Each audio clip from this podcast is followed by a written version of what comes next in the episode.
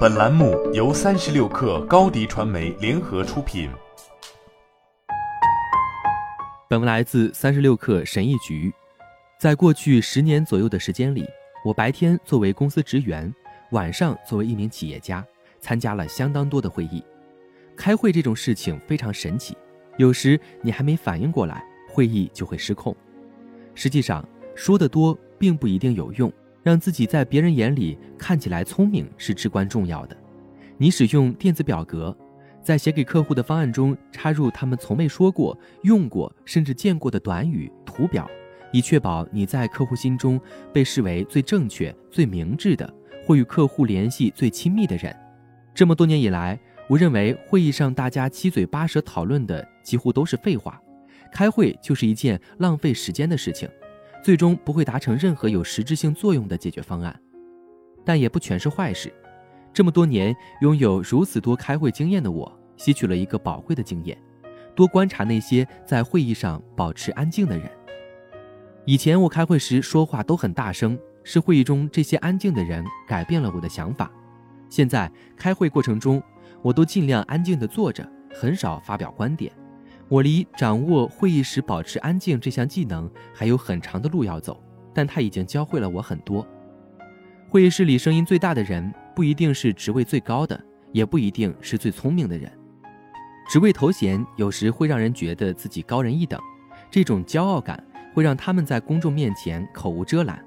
但你要明白，今天你能拥有这个头衔，明天可能这个头衔就是别人的。毁掉生意的是那些不愿意听别人讲话的人，他们以为自己很了解市场，但实际上他们一无所知。那些会议中安静的同事虽然没有发表观点，但是他们一直在不停地记笔记，持续关注会议中其他人激烈讨论的话题与观点。会议结束以后，他们回到各自的办公桌前，默默地完成会议中记录下来的需要完成的行动清单。他们是实干家，不是空谈家。在会议上说话声音最大和说话最多的人都不是最聪明的人，他们的喧闹淹没了那些有实际作用的解决方案。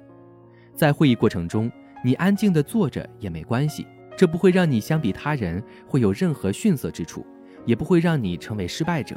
相反，它让你看起来更聪明。聪明的人知道何时该闭嘴。当然，有时你会被要求就某个话题发表观点。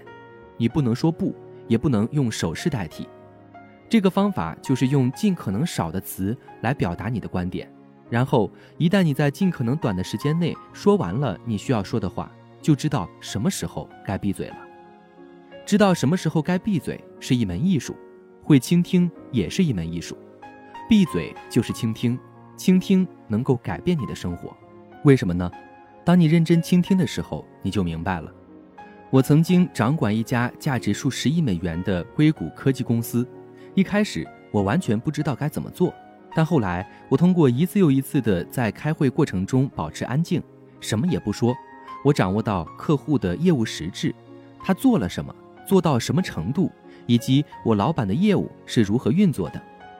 会议上没有一个人的业务是我不知道的。当你认真倾听，你就会明白你该做什么，你要做什么。我曾经听说过有一个人在开会的时候总会认真倾听，通过运用倾听的艺术默默做事。他一路升职加薪，还参加过谷歌两位创始人组局的会议。他所做的闭上嘴，只是安静地坐在那里，主动提出为会议做笔记，从来没有人注意过他。但是他在这些会议中学到的东西彻底改变了他的生活。他在职业生涯中表现得很突出。因为他从会议中学到的知识领先于自我认知的知识曲线，所以这要归功于他所参加的会议。我现在开会的目标是做会议室里声音最小的人。会议上有时太过吵闹，七嘴八舌的讨论方式，最后什么目标也达不到。自负、自我感觉良好会让你话太多。如果你学会轻松对待自己，降低自己的重要性，让自己在会议上尽可能安静一些。安静的人能够改变世界，因为他们能听到别人听不到的东西。如果你愿意，你也可以成为一个安静的人，但首先你要看到安静的人身上散发出来的魔力。好了，本期节目就是这样，下期节目我们不见不散。高迪传媒为广大企业提供新媒体短视频代运营服务，商务合作请关注微信公众号“高迪传媒”。